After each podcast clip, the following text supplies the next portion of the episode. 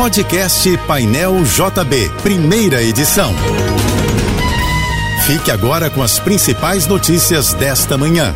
Oferecimento Assim Saúde. Hospitais, clínicas, exames e mais de mil consultórios. Ligue 2102 5555 e Equinor. Nossa energia está em linha com a mudança. A Prefeitura do Rio vai apresentar daqui a pouco, às 8 horas, na Cidade das Artes, os primeiros 21 dos 337 ônibus articulados com tecnologia sustentável Euro 6 que vão circular pelos corredores Transoeste e Transbrasil do BRT. Segundo o município, a compra dos novos articulados torna o Rio a primeira cidade do Brasil a ter esse tipo de veículo, capaz de reduzir em até 80% a emissão de gases poluentes. Esta terça-feira ainda será de tempo nublado no Rio, sujeito a chuvas isoladas, segundo o Instituto Nacional de Meteorologia. A temperatura não deve passar dos 26 graus. Há previsão de chuva fraca isolada para hoje na capital. As forças de segurança iniciaram hoje o segundo dia de operação conjunta contra o tráfico no Rio de Janeiro. Desta vez, cerca de mil homens das polícias civil e militar estão nas comunidades do Complexo da Maré e do Complexo da Pedreira e também voltaram à Cidade de Deus. Nas redes sociais, moradores da Maré contam que helicópteros da polícia estão dando voos rasantes e há barricadas em chamas nas ruas. Ontem, após intensos tiroteios em diferentes pontos da capital fluminense, nove pessoas foram presas, entre elas um PM. Dois helicópteros da polícia acabaram atingidos por tiros e tiveram de pousar.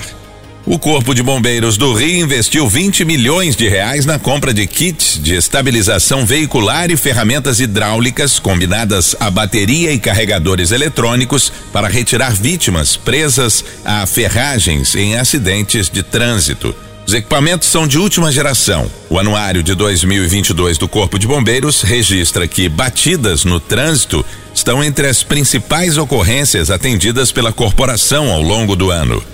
No primeiro dia útil da pista seletiva da Avenida Brasil, a Sete Rio registrou uma redução de 65% no tempo médio de viagem gasto pelos ônibus no percurso sentido centro. De acordo com a prefeitura, o tempo médio foi de 22 minutos na seletiva contra 63 minutos no tráfego em geral nas pistas centrais, registrados em igual período da segunda-feira da semana passada. Segundo a Sete Rio, para os carros também houve redução no tempo de viagem no sentido centro.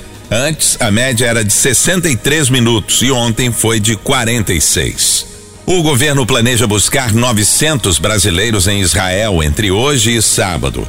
A informação foi dada pelo comandante da Força Aérea Brasileira. Marcelo Damasceno adiantou que os voos vão partir sempre às seis da tarde pelo horário de Tel Aviv.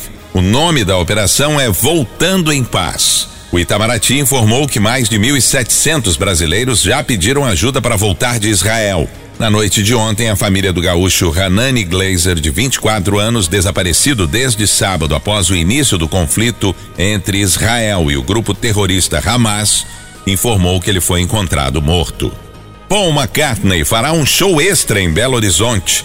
Com os ingressos esgotados para apresentação na capital mineira, o ex-Beatle acrescentou mais uma data na cidade, o dia 4 de dezembro. Os dois shows serão na Arena MRV, com isso, a agenda de Paul McCartney no Brasil fica da seguinte forma: o cantor vai se apresentar em Brasília no dia 30 de novembro no estádio Mané Garrincha. Depois tocará na Arena MRV em Belo Horizonte nos dias 3 e 4 de dezembro. Em seguida, o ex-Beatle fará três shows no Allianz Parque, em São Paulo, nos dias 7, 9 e 10 de dezembro. Depois, vai se apresentar em Curitiba no dia 13, no estádio Couto Pereira. Paul McCartney vai encerrar o giro pelo Brasil no Maracanã, no dia 16 de dezembro.